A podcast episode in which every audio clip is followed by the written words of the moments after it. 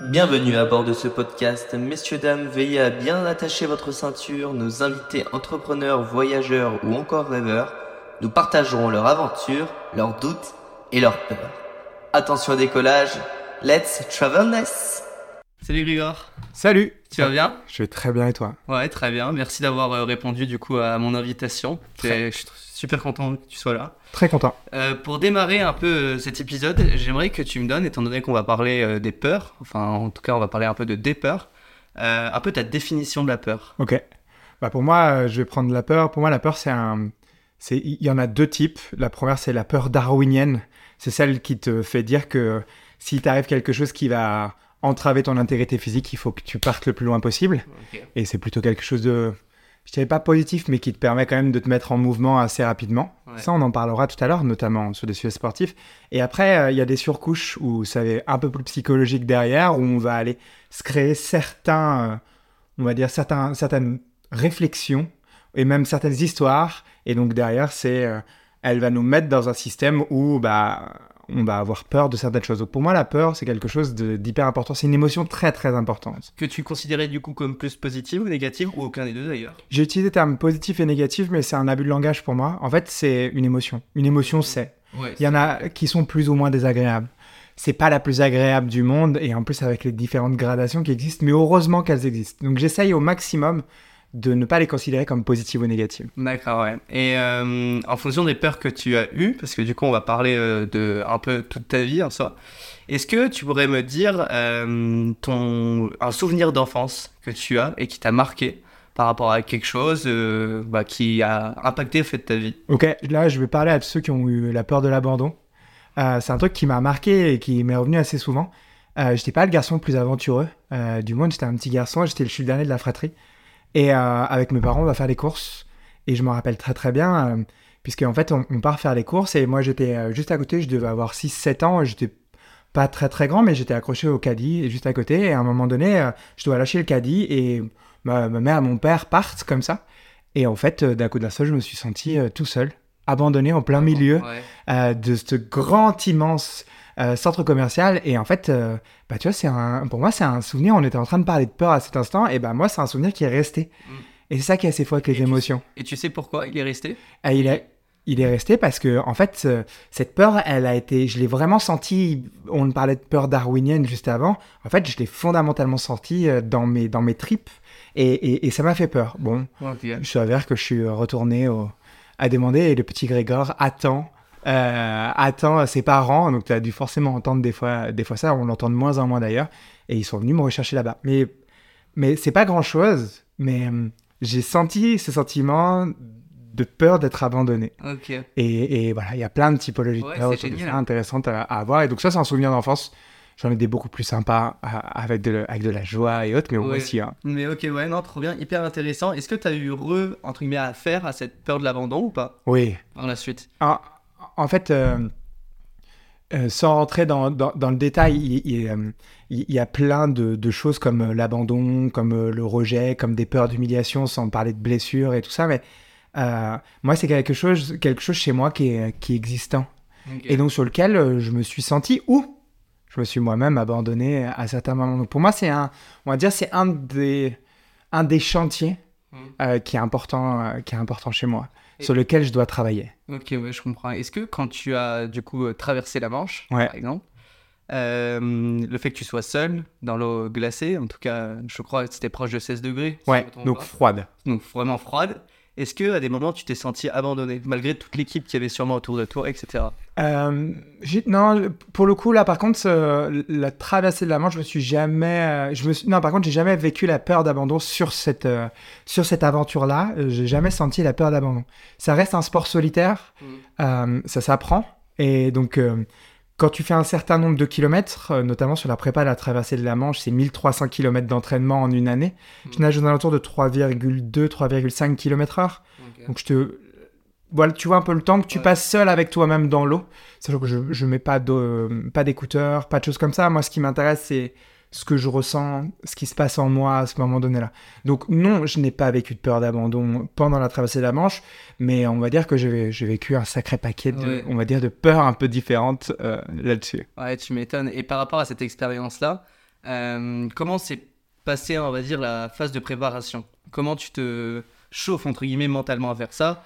Je pense que c'était aussi un de tes rêves de le faire. Ouais. Comment tu pourrais m'expliquer un peu toute cette phase-là? Si tu veux, euh, si tu veux la genèse de ce truc-là, en fait, euh, ça part de, euh, ça part de, d'écrire et d'inscrire ce qui me fait fondamentalement vibrer. Et moi, c'était pas forcément la traversée de la Manche en tant que telle, mais c'est de réaliser quelque chose de sportif, d'extraordinaire, dans lequel, pendant l'entraînement, je vais prendre du plaisir. J'étais nageur, enfin, j'ai repris la natation 7 ans avant, juste pour que tu comprennes. euh, un, enfin, 7 ans avant ça, je fumais un paquet de clopes par jour, euh, je sortais beaucoup, je buvais beaucoup, j'avais une hygiène de vie pas terrible, euh, qui était due à mon envie d'ailleurs de, de, de, de fuir une de fuir la tristesse que je ressentais vis-à-vis du décès de mon père. Et en fait, à ce moment donné-là, quand j'ai commencé à aller travailler ça, euh, et ben, j'ai commencé à travailler ma santé. Et en fait, c'est venu petit à petit à me remettre au sport. Je viens d'une famille de nageurs. J'ai un grand-père maternel qui était nageur de long euh, dans la Loire. J'avais une mère qui était prof euh, agrégée de sport et qui derrière aimait beaucoup la natation et qui a performé à un, assez bon niveau. Et en fait, depuis tout petit, j'ai toujours adoré nager. C'est un élément qui que j'ai vraiment, euh, que j'aime vraiment. Et donc en fait, mis l'un dans l'autre de envie de réaliser une aventure extraordinaire, extraordinaire pour moi, et elle l'est aussi de manière générale, mais extraordinaire départ pour moi, il mêlait cette, cette passion de la natation et aussi vraiment aussi d'aller tester tout ce que j'avais appris. Je vois beaucoup de livres derrière moi, je vois beaucoup de choses derrière moi. Moi, je passe mon temps à, à- à prendre un truc, à le faire et à le tester rapidement pour aller voir ce qui marche et ce qui marche pas pour moi avant de parler de mes coachs et de mes clients. Mais vraiment, c'est un truc déjà très, très, très personnel Ok, au ouais, départ. je, je comprends. Est-ce qu'il y a eu un, t'as eu un certain déclic justement vis-à-vis de ça, de faire des choses pour toi par rapport à une expérience co- comme, te- comme telle, pardon? Euh, Comme par exemple un livre qui t'a marqué ou une célébrité, enfin, peu importe, ou un grand sportif. Est-ce que tu, par exemple, tu vois, si je prends l'exemple pour moi, je sais qu'un des grands sportifs qui me fait euh, bah, être toujours humble, euh, être motivé, enfin être toujours dans cet esprit, cet élan de motivation, c'est Roger Federer. Ok, oui, très bien. est-ce que, alors ça peut ne pas être une célébrité, hein, ça peut être euh, enfin, quelqu'un de ta famille ou autre. Est-ce que tu as une personne, ou ça se trouve que tu n'en as pas, qui t'a fondamentalement euh, complètement bouleversé un peu toutes ces envies Le- Tu vois, le travail que tu fais d'interview, moi, c'est un travail que je fais quotidiennement. Dès que je rencontre quelqu'un, où j'essaye de comprendre le système dans lequel il est. Et, et en fait, non, j'ai pas une personne tutélaire qui me fait dire que. Par contre, c'est la plein de rencontres différentes. Mais il y a un truc que je ressors de ces interviews-là. C'est que, en fait, on attend vraiment trop souvent qu'il nous arrive quelque chose de grave, de violent, que ce soit un deuil familial, que ce soit un accident, euh, que ce soit euh, un échec personnel pour commencer à essayer d'aller gratter là-dessus.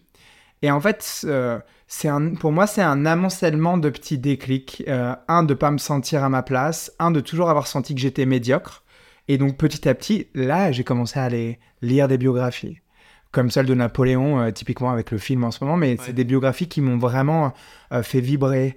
Euh, le côté artistique aussi, moi, Zola, euh, moi, me fait aussi beaucoup vibrer de par l'écriture, mais de par le personnage et de ce qu'il a vécu. Et en fait, j'ai commencé à aller regarder plein de personnes, plein d'entités et plein de choses différentes qui me m'ont permis petit à petit, à un moment donné, de prendre une décision. Et en fait, pour moi, c'est pas l'acte d'attendre que tu dois prendre une décision avec un couteau sous la gorge. C'est à un moment donné comment je prends une décision. Et pendant trop longtemps, et je me suis senti frustré dans la vie à pas prendre de vraies décisions qui m'appartenaient vraiment. Ok, ouais, je comprends. Donc c'est aussi là, tu mets en fait en avant aussi l'importance du parcours, de considérer le parcours Ouais. et pas uniquement justement le point A jusqu'au point euh, B, tu vois. Ah mais moi, moi j'ai un père qui me disait tout le temps le voyage vaut autant que la destination. Et moi j'ai jamais vraiment compris cette phrase. C'était un truc un peu mielleux, philosophico. Je ne sais pas ce que c'était réellement, mais et, et, et en fait au fur et à mesure, moi je suis un amoureux du chemin. Même s'il y a des jours je le déteste et même s'il y a des jours je, je- il y a des jours je l'exècre et il y a des jours je le surkiffe. Ouais. Et moi, c'est ce truc-là, moi, qui m'amuse. En fait, quand je me lance des défis, quand je me lance des aventures, qu'elles soient spirituelles, psychologiques, intellectuelles et autres, en fait, moi, j'ai envie d'aller voir comment je vais réagir dans le chemin. C'est ça, moi, qui me, c'est ça, moi, qui me touche. Et, et ça reboucle avec ce qu'on était en train de dire sur la partie de préparation de la manche. C'est vraiment, ce- c'est, c'est, c'est pas la manche en tant que telle. Mm. Parce que la manche, c'est une journée. Ouais. Parmi un an et demi de travail en focus. Ouais. En fait, c'est en fait c'est c'est un jour normal. Ouais, mais sauf que du coup, après, euh, ouais, c'est un jour normal, mais parmi du coup toute cette préparation, Ouais. ou du coup, tu as fait quoi spécifiquement? Alors, euh, pour traverser la Manche à la nage, juste pour contextualiser, c'est rallier l'Angleterre à la France. Il y a grosso modo un taux d'échec de l'ordre de 87%. Moi, je l'ai fait dans une règle qui s'appelle la règle, on va dire, qui est classique, Matthew Webb, bonnet, lunettes, paire de lunettes euh, et slip de bain. On avait le droit de s'enduire d'un mélange entre le vasine et l'anoline pour euh, les frottements. C'est à peu près 60 000 coups de bras. Ah ouais. Et donc, t'imagines un peu ce que ça fait avec le sel. Euh, donc, euh, voilà, un petit peu, euh, voilà un petit peu ce que ça se fait, comment ça se fait. Et en fait, il y a des associations en Angleterre. Moi, je suis passé par la Channel Swimming Association. Et en fait, euh, pour avoir un bateau, il faut montrer que tu es capable de nager plus de 6 heures dans une eau qui est en dessous de 15 degrés. Moi, ça se fait dans une eau à 11,9. Donc, tu vois un peu le, le- le- la, la demande que c'est physiquement et physiologiquement. Et ensuite, derrière, de ne pas avoir de problème de santé. Euh, en tout cas, pour le bateau, moi, que je, sur lequel j'allais. Et donc, ça, c'est vraiment, c'est les règles de base. Ok, ouais, je Donc, comprends. Et ensuite, sur la partie préparation, ça demande deux choses. C'est la traversée, c'est vraiment la longue distance. Ça, peut, ça fait 33,7 km, mais en grosso modo, avec les courants, ça peut monter jusqu'à 40, 50, 60 km, puisque tu fais pas, une- c'est pas une courbe linéaire, c'est vraiment pas linéaire entre, Ouais. tu vas vraiment être euh, Ouais, tu fais pas une ligne droite. ballotté. On aimerait, Ouais, mais tu- ne fais pas de ligne droite. Ok, ouais, je comprends. Et donc il y a ça. Et ensuite, après, toute la préparation au froid.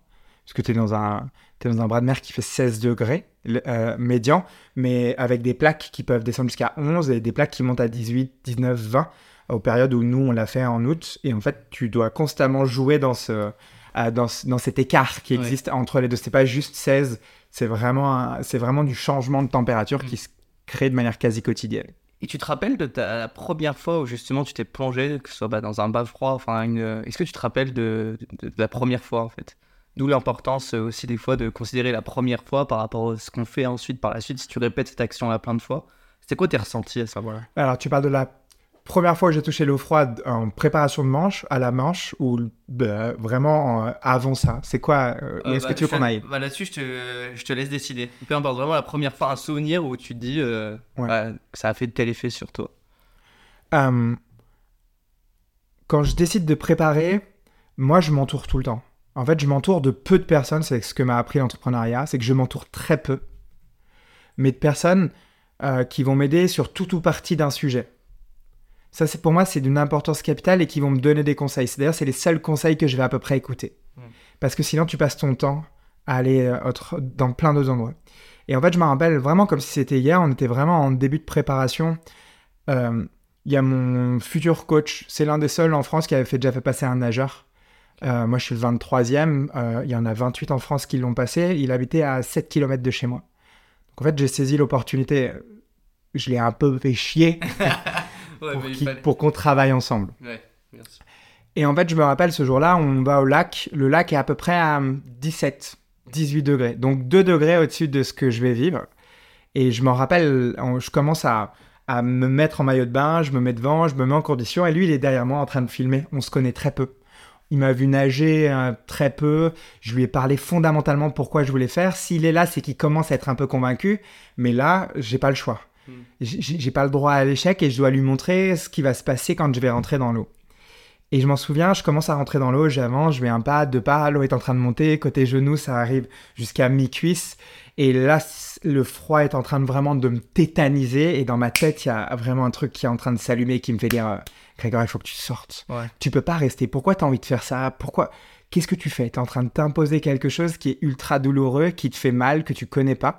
Et tu vas vouloir faire ça. Et imagine-toi, tu vas devoir tenir à peu près plus de 14 heures là-dedans. Et là, j'ai vraiment un instinct et de, de trucs qui me dit rentre sur la plage, rentre sur la plage, rentre sur la plage. Et c'est ce qui se passe. Je rentre sur la plage et, et- et vraiment je me pose, je commence à me sécher, je vois que la douleur disparaît très vite. Et là, je suis très frustré. Ouais. J'ai une boule au ventre, j'ai une espèce de frustration, j'ai les larmes aux yeux, je suis assez tendu, je suis très frustré. Et, d'un coup, il y a un truc qui vient se connecter et qui, qui me dit Grégoire, pourquoi tu fais ça? Et alors, tu t'es répondu quoi et, et en fait, depuis, j'en avais marre d'être médiocre. En fait, c'est. le travail de de, de, de plus être médiocre dans, dans quelque chose et quelque chose qui me plaisait. Et en fait, c'est est-ce que tu as envie d'aller. Et la deuxième question qui est venue derrière, c'est est-ce que tu as envie d'aller payer le prix?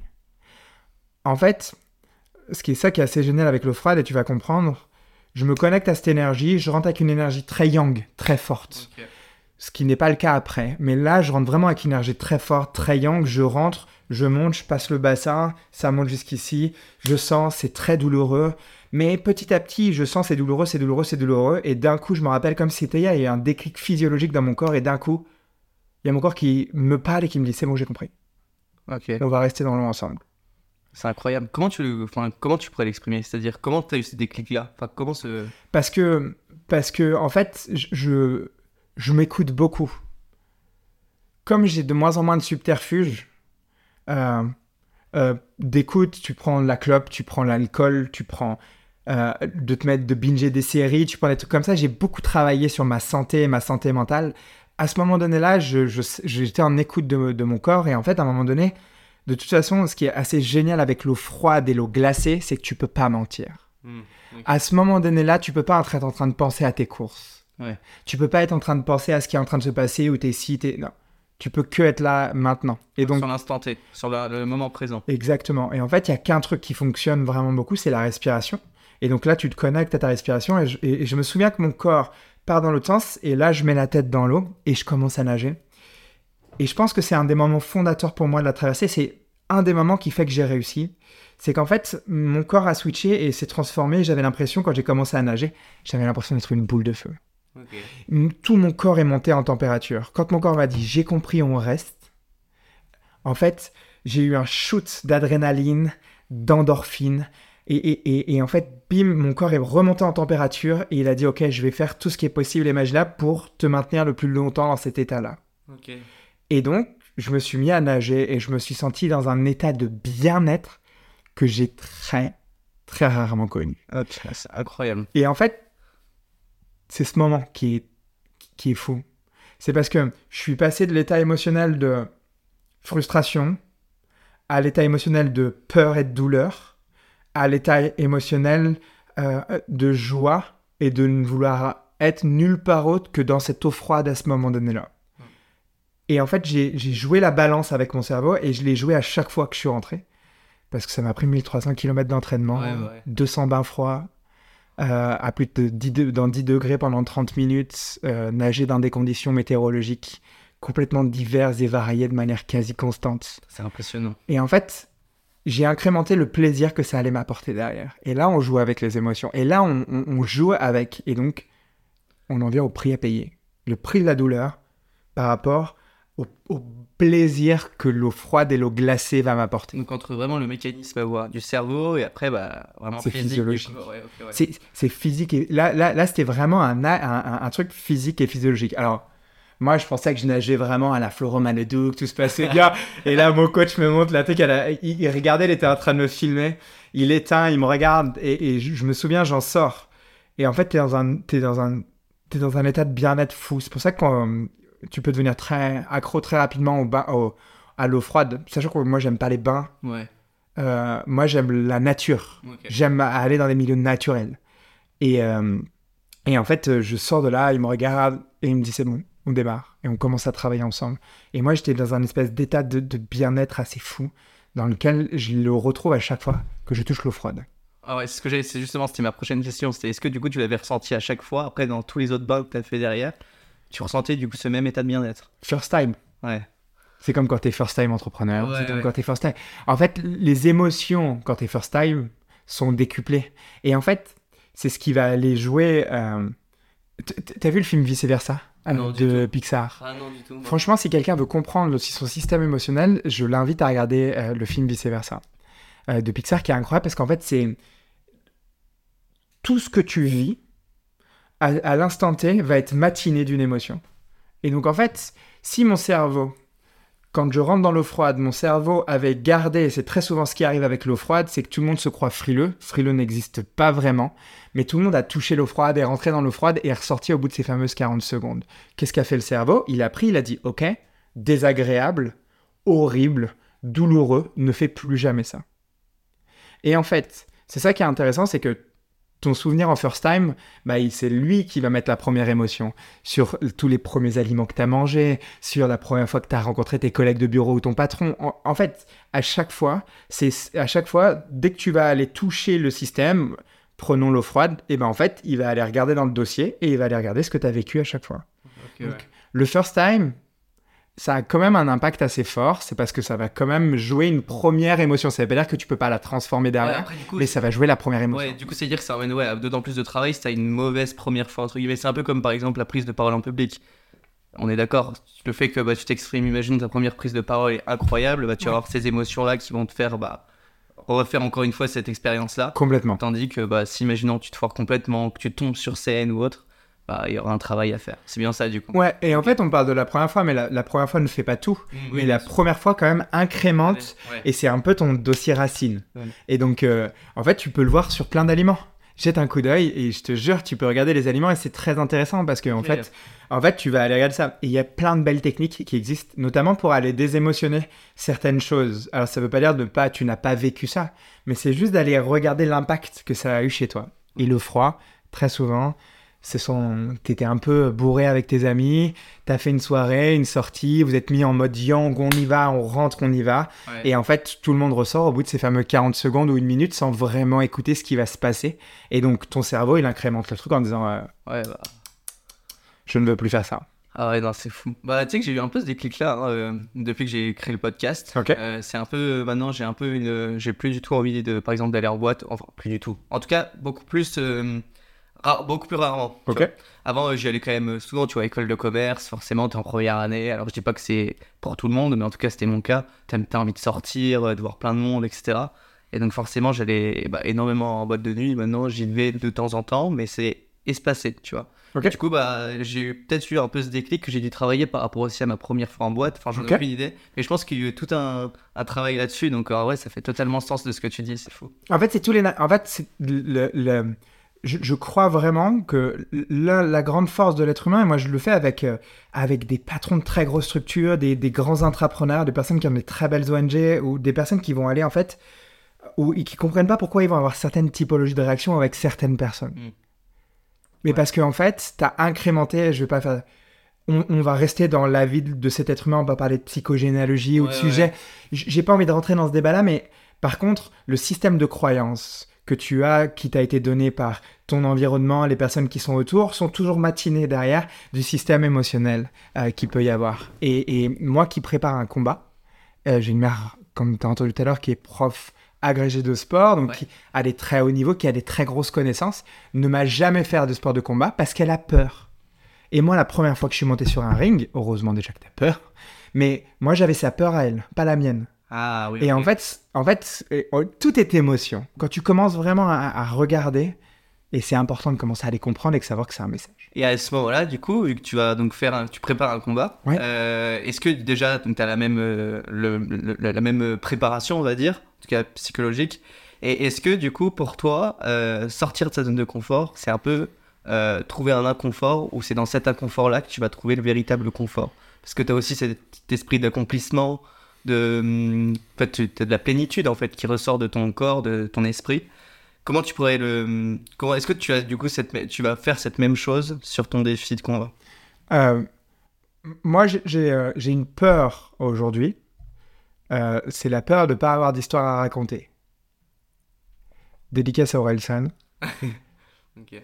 En fait, j'ai pas peur de mourir, mais, mais j'ai peur de de- d'avoir des, des- vrais gros regrets. Je sais que j'en aurai, mais j'ai peur d'avoir des vrais gros regrets. C'est le truc qui me, qui me, qui me tétanise le plus.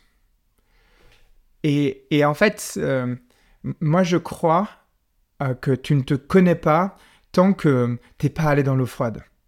Tant que tu t'as pas vécu une, une- une fin de relation amoureuse où tu t'es fait larguer, où t'as largué, mais, mais où il y a une fin, à, à- t'as vraiment une fin de relation, euh, tant que tu t'es pas battu. Moi, c'est une partie de moi que j'ai pendant très longtemps d'être le gentil petit garçon qui fait pas de mal, euh, qui doit pas faire de vagues, traverser de la Manche, pas faire de vagues. Je te laisse imaginer un peu le truc. Euh, et en fait, si on prend le sport de combat en tant que tel, je pense que c'est intéressant pour avoir une vie choisie d'aller te mettre à cer- dans certains endroits qui t'attirent, qui t'ont presque souvent attiré. Mais tu t'es. mais dans lequel tu t'es jamais, t'as jamais tenté de vouloir mettre les pieds. Je te le redis différemment. Moi, quand j'étais euh, ado, je regardais le K1, euh, je regardais les sports de combat. Ok. Je regardais Bois Kao, je trouvais ce mec incroyable qui est, un- qui est un Thaïlandais qui, qui est considéré comme le dieu vivant euh, de la boxe thaïlandaise. Moi, je fais de l'anglaise. Et, et en fait, ce truc-là, il a toujours été, et je pense que c'est une part de soi. Il y en a qui vont le traiter de part d'ombre. Mm. Moi, je crois que le but de la vie, c'est pas de se mettre forcément en inconfort. L'inconfort te permet, un tout petit peu quand même, de, de, de, le faire euh, et d'aller d'aller d'aller voir quelles sont tes valeurs, d'aller voir ce qui est important pour toi et d'aller voir comment tu vas réagir.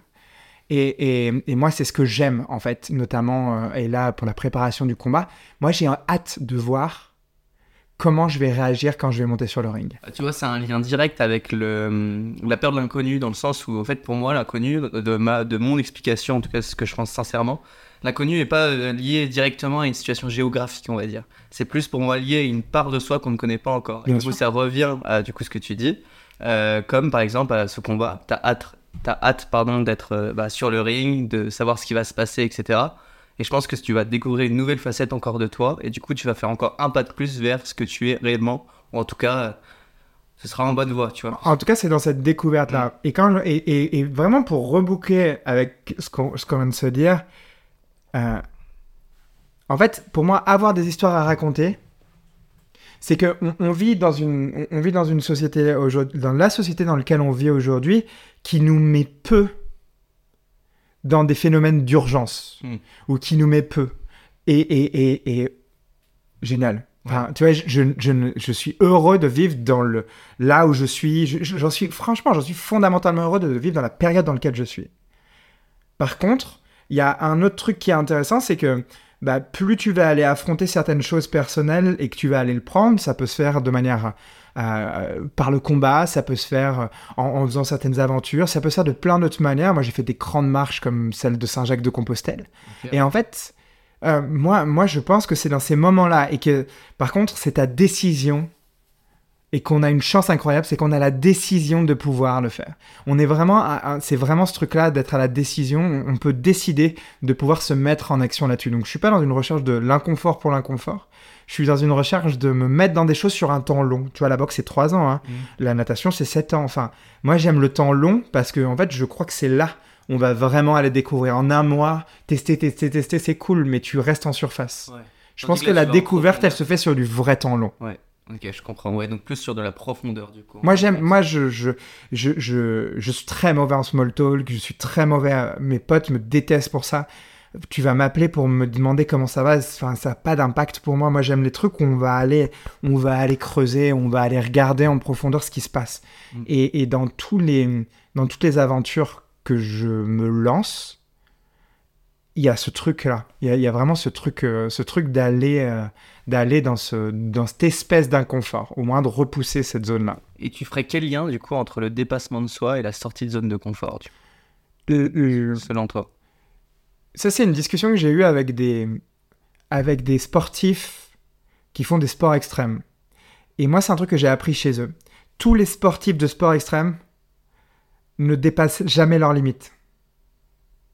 C'est très important ce que je dis parce que tout le monde t'entend les poncifs du développement ou les poncifs de plein de gens qui disent sors dans ta zone enfin sors de ta zone de confort, sors de ta zone de confort, sors de ta zone de confort.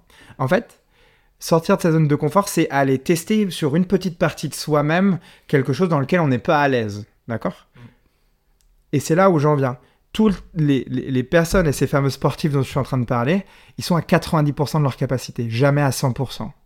Pour une raison très simple, c'est que comme ils jouent leur vie et qu'ils doivent garder fondamentalement une marge de sécurité au cas où si bah, le parachute s'ouvre pas, au cas où si... Et en fait, moi, c'est un truc que j'ai appris chez eux, c'est que je cherche pas à aller frotter ma limite parce que c'est là où tu fais du burn-out, c'est là où tu te crames. Mm. Mais je cherche à repousser mon... Là où je suis à 90%, je cherche constamment à repousser cette zone pour avoir toujours mes 10% et à repousser cette zone-là. Parce que si tu restes trop longtemps dans le faire, dans le développement et autres, tu fais un burn-out. Et si tu vas dans l'autre sens, si tu vas dans le zéro, qui est aussi une zone d'inconfort, et ben, à un moment donné, tu ne fais plus rien pour avoir connu la dépression, tu fais plus rien, tu n'as plus envie de rien, et tu te retrouves là pareil, et là, ça devient une, une- une Ouais. sphère dans lequel. une- Un cercle vicieux. un en fait. cercle dans lequel tu vas aller descendre. Et en fait, c'est ce travail-là qui, qui doit être vraiment important, c'est de te dire que tu as le droit d'y aller, mais il faut en ressortir assez souvent, parce que c'est là où, sinon, c'est là où tu te crames. Ouais. Et, Très, très rapidement. et quel conseil tu donnerais à ces... pour justement Il y a des. Le, moi, je pense et je crois que le corps est, est- est extrêmement bien fait pour ça. Donc, plus tu es à l'écoute de ton corps, et va te dire, ou plus tu es à l'écoute de, de ce qui se passe là, va te dire tu peux, que tu t'approches d'une zone qui risque de te mettre vraiment, vraiment en porte-à-faux. Tu rentres chez toi, tu es hyper fatigué, tu as besoin de dormir, même si tu sais que tu dois appeler ces 50 prospects, et que ton corps est en train de te dire tu es fatigué, tu dois dormir. Euh, le truc est, ouais, moi j'ai le performeur voudrait faire les 50 prospects, ton corps est en train de te dire, ok, fais 50 prospects, mais tu vas m'en rajouter demain, après-demain, après-après-demain, après-demain.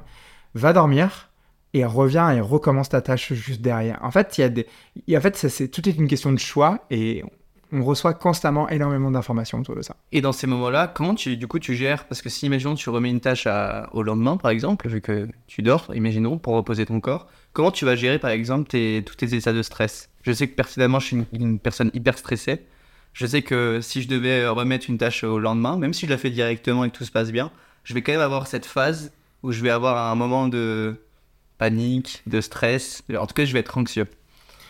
En fait, euh, j'arrive pas à le faire tout le temps. Mais quand j'y arrive, je suis assez content. Moi, quand j'entends le mot stress et quand euh, je me dis le mot stress, je me demande quelle émotion c'est. Ah, Avant de me dire je suis stressé. Parce que, en fait, tu peux lire tous les plus gros. euh, je dis, il y a beaucoup de journaux, beaucoup de choses qui parlent du stress de manière générale. Mais en fait, avoir peur de pas être à la hauteur, avoir peur de l'échec, euh, ou être en, en colère parce que euh, un de tes subalternes n'a pas fait ça, ou en fait, ce que je veux dire par là, ces trois situations te mettent en stress. Oui. L- La première chose, c'est le stress fait partie de la vie. On va dire être, être, être, être, être compressé par un, truc externe fait partie de la vie. La, la question plutôt est dans quel état émotionnel ça me met? C'est quelle émotion? Ok, ouais, quelle émotion. Parce que rien que ça, t'as déjà fait au moins 30 à 40% du taf. Pourquoi? Parce que t'es pas en train de dire je suis stressé, t'es en train de dire en fait j'ai peur de pas être à la hauteur, par exemple, de, de réussir à rendre ça. Ça veut pas dire que la peur ne s'enlève pas. Ça veut juste dire que ton corps est en train de t'envoyer un message. Et moi, je veux vraiment faire passer ce truc. Les émotions, c'est un message. C'est comme s'il y, a un- il y, a un- il y a un voyant, il y, a un- il y a un clignotant, il y a un truc. Et, et que c'est comme si tu ne regardais pas le clignotant. Est-ce qu'il est légitime ou illégitime, ou c'est parce que tu as vécu avant ou autre? Ça, c'est un débat, et le narratif que tu te racontes, c'est un débat différent. Mais avant ça, il faut aller regarder, je suis en stress, ok, mais dans quel état émotionnel ce stress me met? Qu'est-ce qui me met en tête? C'est quoi le trigger? C'est quoi le truc? Sans en faire l'exégèse, hein. Ouais. Et ensuite, derrière, tu commences à aller voir, ok, j'ai peur de ça, qu'est-ce que je peux faire? C'est quoi, c'est quoi, le- c'est quoi le message qu'on est en train de m'envoyer? Ok, ouais, je comprends. Et par rapport à ça, est-ce que tu as des méthodes justement pour euh, retranscrire entre guillemets ce que tu ressens? Moi, je sais que j'écris énormément et ça m'aide énormément. Ouais. Est-ce que tu as une méthode différente ou est-ce que tu écris aussi? Alors moi, je- moi j'écris mais euh, euh, j'écris sur d'autres sujets. L'écriture en fait partie, parler en fait partie, euh, clarifier dans ma tête ou clarifier en fait partie. Et, et plus ça avance et plus tu prends de l'expérience et plus tu sais que dans certaines, ça, ça va activer certaines parties de ton corps. Ouais, je comprends. L'estomac, typiquement. Enfin, tu vois, il y a, y a- il y a plein de choses qui, qui vont s'activer petit à petit. Donc, euh, euh, l'écriture est un, est un- est un travail assez intéressant pour ça. Mais quand tu es en période de stress et que tu pas ton calepin autour de toi, c'est assez compliqué de pouvoir, euh, de pouvoir écrire euh, autour de ça. Ouais, je comprends. Moi, je suis plutôt en train de me dire comment je fais redescendre. Donc, j'utilise la respiration pour faire redescendre. Ok. Et ensuite, derrière, hop, Ouais. c'est qu'est-ce que je vais aller mettre en place et en œuvre Mm. euh, pour écouter le message. Ok, Ne ouais. tue pas le messager. Ne tuons pas le messager. faut arrêter de tuer le messager, sinon il reviendra toujours, et toujours, et toujours, et toujours. Donc, il mieux vaut le comprendre que ouais. Essayez. le- Ouais, C'est pas forcément facile tout le temps, et c'est là où je trouve intéressant, si on reprend la boxe, si on reprend l'eau froide. Ok, c'est normal que t'aies peur. Heureusement, c'est moi je me moi quand je monte sur un ring, si le mec en face de moi n'a pas peur, mais je me méfie du type en face de moi. Il se, il se rassemble de plus en plus à un cyborg. Ouais, c'est un peu ça, là. oui. Mais tu vois ce que je veux dire? Ouais, ouais, je comprends. et, ouais. et, et tous les êtres humains ont des émotions. Ouais, je comprends. Et c'est, moi, je trouve, je trouve que c'est la beauté, c'est d'aller voir le kaléidoscope, tout, toute la palette. C'est pas juste j'ai peur, t'as tous les crans qui sont au-dessus, en dessous. Enfin, t'as, t'as, t'as tout ce truc-là qui est intéressant. Et c'est un peu toutes ces, et c'est un peu toutes ces, ces, expériences qui t'ont fait aussi dire toutes ces révélations envers toi, ou t'as eu aussi d'autres euh, déclics, on va dire, par rapport à une autre phase de ta vie, ou par rapport un peu à toute cette, euh, le fait de vouloir faire des choses, de faire les choses envers toi, tu vois. Est-ce que t'as eu d'autres déclics par- vis-à-vis de ça? Euh, Se lancer en fait, d'y aller. le, bah, le- là, si on parle de déclic, sans parler de, de se lancer et d'y aller, mais c'est de. euh, moi, le décès de mon père a été un, un des moments charnières de ma vie. Ok. J'avais 20 ans, je me prends quelque chose auquel je ne m'attendais pas du tout. Ça remet en question beaucoup de choses et je choisis euh, la stratégie de fuite, qui est ma stratégie fétiche au début. Et donc, en fait, ça pour moi, c'est un moment charnière. C'est un vrai moment charnière. Parce que ça- m'a appris à essayer de comprendre. Je savais pas quoi foutre de ma tristesse. Et quand je me retournais, que j'a- j'allais voir les gens autour de moi qui, en gros, étaient ma famille, ma famille était aussi triste. Et, les gens autour de moi ne savaient pas comment faire. Et, donc, ma première réaction a été je me renferme et je me barre. Je me bats. Et, en fait, c'est ça qui est intéressant, c'est que quand tu commences à regarder les comportements que tu as par rapport à, ça, c'est là où tu commences à les réaliser vraiment. euh, euh, déjà, comment tu, prends les choses, et ensuite, après, c'est comment je peux peut-être le transformer un peu différent. Parce que la fuite, c'est sympa, mais la fuite, au bout d'un moment, ça t'apporte pas grand-chose. Ça veut dire que tu t'assois pas à côté de la tristesse ou tu la regardes pas dans les yeux en te demandant euh, ce qui... Et tu peux pas faire preuve de résilience aussi par la suite, tu aussi. Oui. donner aussi la force de continuer en fonction de, bah, d'une grosse période comme un deuil, tu vois, ou autre chose. Ouais. C'est ça? Ouais. On est d'accord. En fait, tu as les trois chemins, hein, où tu comme les Américains disent, c'est fight or flight. Donc, tu as ça et tu en as une petite, as une petite troisième, c'est tu te mets en boule. Et c'est très drôle. euh, Moi, je fais le parallèle avec la, avec la boxe en ce moment. Moins sur la natation, mais avec la boxe en ce moment. Tu peux te foutre en boule, le mec va te prendre pour un sac de frappe au bout d'un moment. Tu peux fuir, tu es dans un ring. Et faut jamais oublier qu'on a choisi d'y aller. Ouais. En fait, j'ai pas choisi que mon père décède. Mais en fait, c'est la vie qui fait que. Et c'est pas facile. hein. Moi, j'ai mis des années hein, avant vraiment d'arriver à me foutre devant ça. Ouais, c'est un travail long terme. Mais Enfin, bien sûr. mais C'est évident. Et, Ok. et- mais, mais, mais, mais tous ceux qui, même pour tous ceux qui vivent un deuil aujourd'hui et en ce moment, ou qui s'y attendent pas, ou t'en as- En fait, euh, moi, je crois qu'il faut juste pas avoir peur de demander de l'aide. Mm, Ouais, ok. Parce que as, du coup, tu demandé l'aide à. Enfin, si c'est pas indiscret, t'as- Ah, rien. à rien du tout, vu que t'as fui. Non, mais après ça. Du coup, c'était quoi après Moi, j'ai commencé à lire. Enfin, ma grande soeur m'a beaucoup aidé. J'ai commencé à lire. Et j'ai commencé vraiment à, à me mettre en face de cette tristesse. En, en- vraiment à me mettre en face, à, à essayer d'écouter un peu ce que, ça, ce que ça voulait dire, sur quoi je devais faire le deuil, sur qu'est-ce qui était vraiment difficile à alléger. C'est pas à ce moment-là où j'ai fait appel à, à des personnes externes. J'ai commencé à faire un peu après, où là j'ai commencé à me faire coacher, j'ai commencé à aller voir des psys pour aller commencer à aller travailler et aller comprendre comment à- avoir quelqu'un de, de ouais phase phases d'introspectif ouais. mais il faut aussi l'introspection c'est génial. Mais faut pas aller dans l'autre sens Ouais, on est d'accord. en fait euh, l'introspection euh, c'est juste aussi de comprendre qu'on a eu un comportement j'ai comme tu peux avoir des comportements délétères pour toi pour les autres euh, ou des comportements incroyables c'est important d'aller jeter un coup d'œil à ça parce qu'on vit en société aussi et que on vit tous des deuils on vit tous des choses euh, aussi profondes et aussi violentes même si je le souhaite à personne, mais ça fait partie de la vie. Ouais, C'est pour ça aussi, c'est la beauté de la vie. Comprends. Mais c'est est-ce que du coup, ça t'a permis. Enfin, ça t'a permis. C'est pas long terme, hein. Mais du coup, est-ce que tu as développé, c'est plutôt ça, euh, aussi une peur de la mort vis-à-vis de ça? Est-ce que ça t'a fait. euh, Parce que, en fait, il y a un milliard de peurs qui découlent de la mort, comme il y a un milliard de peurs qui découlent de la peur d'agir, ou peu importe, t'as as différents piliers de la peur, selon moi. La- agir, s'affirmer, la. Est-ce que parmi bah, ces gros piliers-là, en fait, bah, là je prends l'exemple de la peur de la mort, est-ce que tu as aussi d'autres peurs qui en découlent et qui ont fait que tu as fait telle ou telle action dans ta vie pro ou même perso?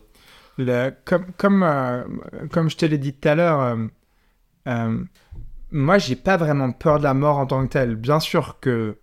Mais pour moi, comme par exemple quand euh, je vois des boîtes dans la Silicon Valley où leur, leur but c'est de tuer la mort.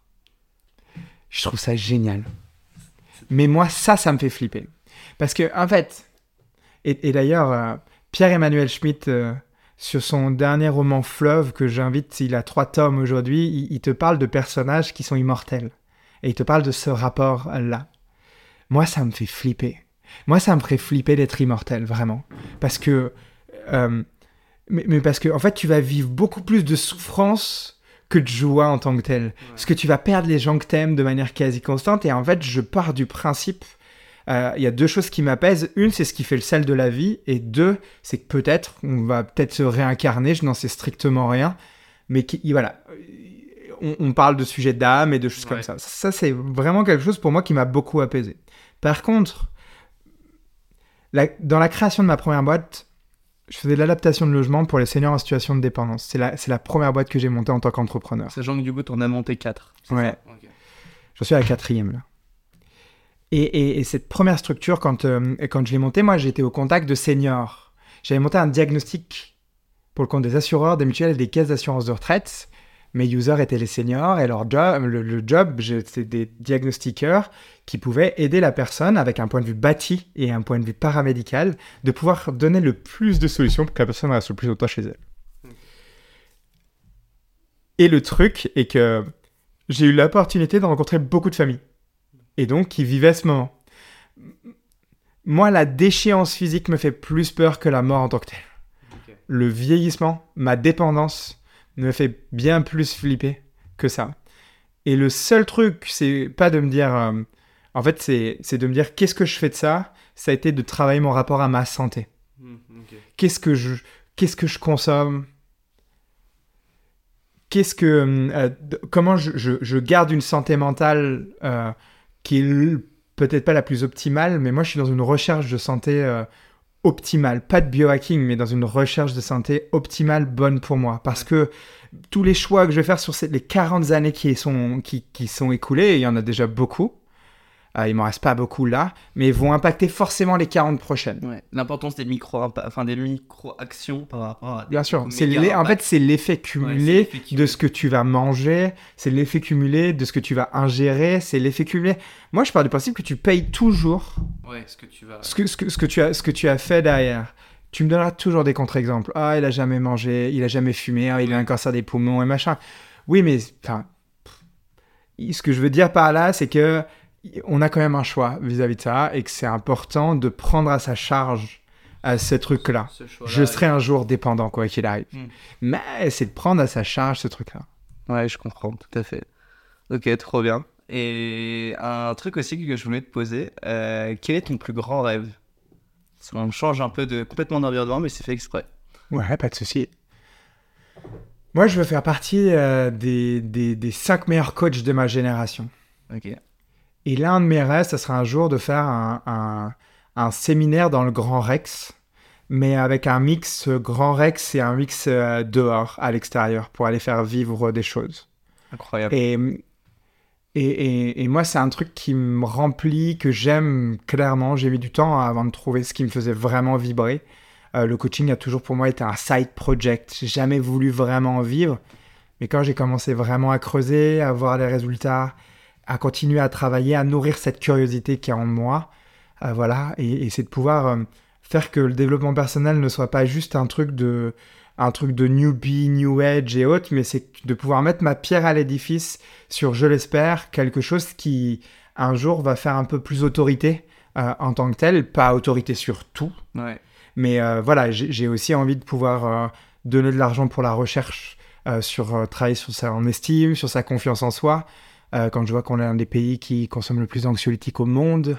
Euh, Enfin, tu vois, en fait, moi, il y a des choses comme ça qui, qui, qui, je trouve, peuvent être travaillées d'une manière tellement différente Mm. et qu'il y a beaucoup de choses à aller faire. Bien sûr, en connexion avec la médecine et, et, et avec la médecine occidentale qui se vit là aujourd'hui. Mais moi, c'est de pouvoir aller, euh, d'aller, d'aller travailler sur ces, sur ces choses-là. Ok, incroyable. Et ça fait combien de temps que tu coaches exactement Moi, ça fait depuis 2016 Ok. que je coach aujourd'hui. Et puis, j'ai démarré. En fait, c'est dans mes recherches dont on parlait tout à l'heure sur euh, mes émotions, sur choses.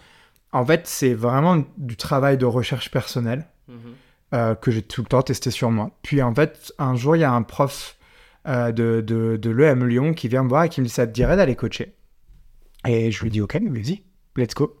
Puis j'ai commencé à coacher une première équipe, puis j'ai commencé à tester des choses. Puis en fait, j'ai itéré. Et, et, à la fin, j'ai dû à peu près coacher plus de 250 équipes, de entre 6 à 8 personnes. Et en fait, j'ai commencé à noter, à me faire du feedback, à aller développer, à faire des premières conférences, puis j'ai des recommandations.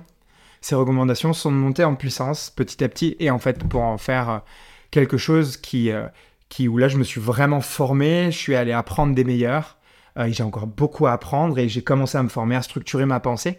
Et, et moi, c'est ça, c'est l'art de la question. Et, et moi, je vis, toute ma vie est tournée sur comment je peux. C'est ce petit changement de regard qui existe chez la personne avec qui je travaille. Même si lui le voit pas tout de suite, moi je vois qu'il y a eu un, un- un tout petit truc par la question. Ok, ouais. Par Je vois, je vois ce petit truc qui a, tic, qui a un peu juste, qui s'est un petit peu transformé et, et que je sais que ça va être mis, peut-être pas maintenant, mais à moyen long terme, ça va avoir de l'impact dans sa vie. Et, moi, c'est ce que je, trouve, c'est vraiment la beauté de ce, la beauté de ce métier sur lequel j'essaye de, de me former, de m'entourer. Ok, incroyable. Et le... en fait, c'est un peu, tu prends aussi beaucoup d'expérience pour pouvoir justement aussi créer aussi ta propre expérience et ensuite du coup arriver à du coup ton objectif. Est-ce que tu ressens que tu es sur du coup la bonne voie pour arriver du coup à ton rêve? Parce que c'est important du coup de... C'est ce qui est génial. Je trouve ça incroyable. Mais du coup, est-ce que toi, de ton propre ressenti intérieur, tu sens que tu en es à où, émotionnellement parlant, etc., par rapport justement à l'objet- le but d'arriver à ce rêve-là, tu vois? J'ai encore. euh, Parce que là, on a parlé de, de, de ce rêve-là, euh, de remplir. euh, Mais moi, c'est un rêve qui a 5 ans. Hmm. Euh, moi, je rêve de, d'acheter un moulin, de le rénover et de- d'en faire vraiment un lieu, un lieu de vie avec une famille. J'ai, enfin, j'ai des rêves sur plein de pans de, Ouais, ma vie de manière générale. Hmm. Mais en tout cas, ce rêve-là, tu vois, si jamais. Bien évidemment. après, oui, souvent- oui, oui, oui, tous mes rêves. choix. Ok. En fait, tous mes choix sont tournés pour y arriver.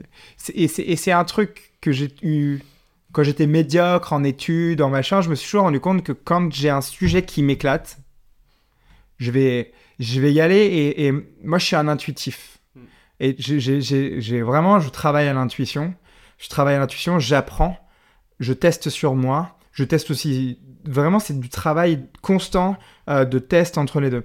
Honnêtement, si tu suis le bon protocole et que tu as l'amour de, vouloir aider la personne en face de toi, à part s'il y a un problème psychologique grave, il, il peut pas y arriver grand chose. Pas arriver grand chose en tant que tel, c'est que par contre, il faut suivre. Ah, ça, c'est un travail de protocole. C'est pas suivre la question pour la question, mais, mais quand tu as des grands coachs ou des, des, des grands psychologues coachs qui ont développé des outils qui ont été testés des milliers et des milliers d'heures, il faudrait être fou pour penser que euh, en fait euh, euh, tu vas être meilleur que lui tout de suite à l'instant T. Et moi je raisonne sur faut toujours se, se mettre sur l'épaule des géants. Après tu choisis ton géant. Et ça c'est important. Il y a aussi un élan, euh, même complètement de curiosité aussi là-dedans, forcément. Et du coup, comment tu. En fait, euh, vraiment aux prémices, comment tu as été euh, curieux, en fait, d'aller découvrir de différents comportements euh, et pour justement aider ces personnes-là? Comment ça t'est venu? Quel, était cet élan ouais, de curiosité? Le... J'ai pas fait d'études grandes, longues et belles. J'ai fait des études. J'ai un bac pro en maçonnerie. J'ai été conducteur de travaux en bâtiment ou sur un bac plus 2. J'ai adoré mes études. Mais j'ai toujours été frustré parce que quand, euh, quand, quand je me suis retrouvé dans la situation dont on parlait émotionnellement euh, de tristesse, j'ai complètement oublié cette partie de moi qui était artiste. Cette partie de moi qui allait me nourrir de visions d'autres ou de personnes qui avaient produit des choses. Et je parle artiste, je parle pas que de films et de séries. Je parle de tableaux, je parle de peinture, je parle de, euh, d'écoute musicale, je parle de... Et, et en fait, j'étais dans un espèce de désert Mm. complet. Je lisais pas. Euh, J'étais bombardé par de l'information constante euh, qui m'arrivait. Et, en fait, c'est c'est un, moment, j'ai commencé à me dire, ok, comment je peux reprendre le contrôle ou au moins commencer à renourrir un peu la machine? Et c'est là où ma véritable, euh, mon kiff de curiosité a commencé à se renourrir. Et c'est un muscle, la curiosité. Et la curiosité, ça peut être un truc où tu veux aller être curieux de tout, mais moi, c'est vraiment ce que j'ai toujours aimé, et c'est pour ça que j'adore ce que je fais. C'est que je peux aller très bien dans un grand groupe du CAC 40 euh, qui travaille sur des thématiques vraiment méta avec euh, des, des, équipes qui gèrent 240, 300 millions d'euros et, aller me retrouver face à des prisonniers le soir même. En fait, j'adore cet écart de compréhension parce que le prisonnier a besoin de la même chose que le mec dans le codir. En fait, ils ont des besoins fondamentaux qui sont les mêmes, sauf qu'ils sont dans des environnements complètement différents.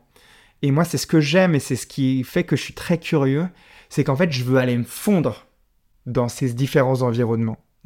Et, aller me fondre veut dire connaître les us et coutumes, savoir comment je vais pouvoir interréagir avec différentes personnes. Et pour moi, en coach, le coaching est aussi l'art de se mettre empathiquement à la place de l'autre. Et donc, ça veut dire d'en prendre euh, les us et coutumes. Ok, je comprends. Et c'est ça, en fait, c'est là où je remercie ma curiosité. C'est-à-dire que je peux autant travailler avec quelqu'un qui est dans le nucléaire euh, et, il va me parler de ce qu'il fait, je comprends grosse maille. Et, d'un autre côté, je vais parler à quelqu'un qui bosse dans une ONG et, on va aller faire ce travail-là et ils ont des, des, sujets d'ambition différentes, des mises en service différentes, mais le besoin de l'être humain reste... Euh, reste... assez similaire. Ok, ouais, je comprends. Ça me, ça me fait penser en vrai un peu à quand je suis revenu de Thaïlande, tu vois, j'ai créé mon projet qui est le podcast. En vrai, mon premier vrai projet, si on peut dire ça. Et, euh, et justement, en fait, j'avais cette euh, curiosité alors certes, j'étais un peu perdu, j'étais même carrément perdu, après le syndrome du voyageur, etc. Et je me suis retrouvé en fait devant un fait accompli qui était juste que j'aimais voilà l'entrepreneuriat, le voyage, les rencontres.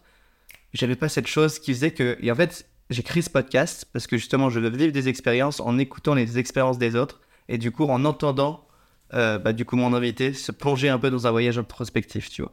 Parce que tu vois quand tu me parles forcément tu réfléchis donc forcément tu as des pensées, tu as des choses qui te viennent, tu as des souvenirs.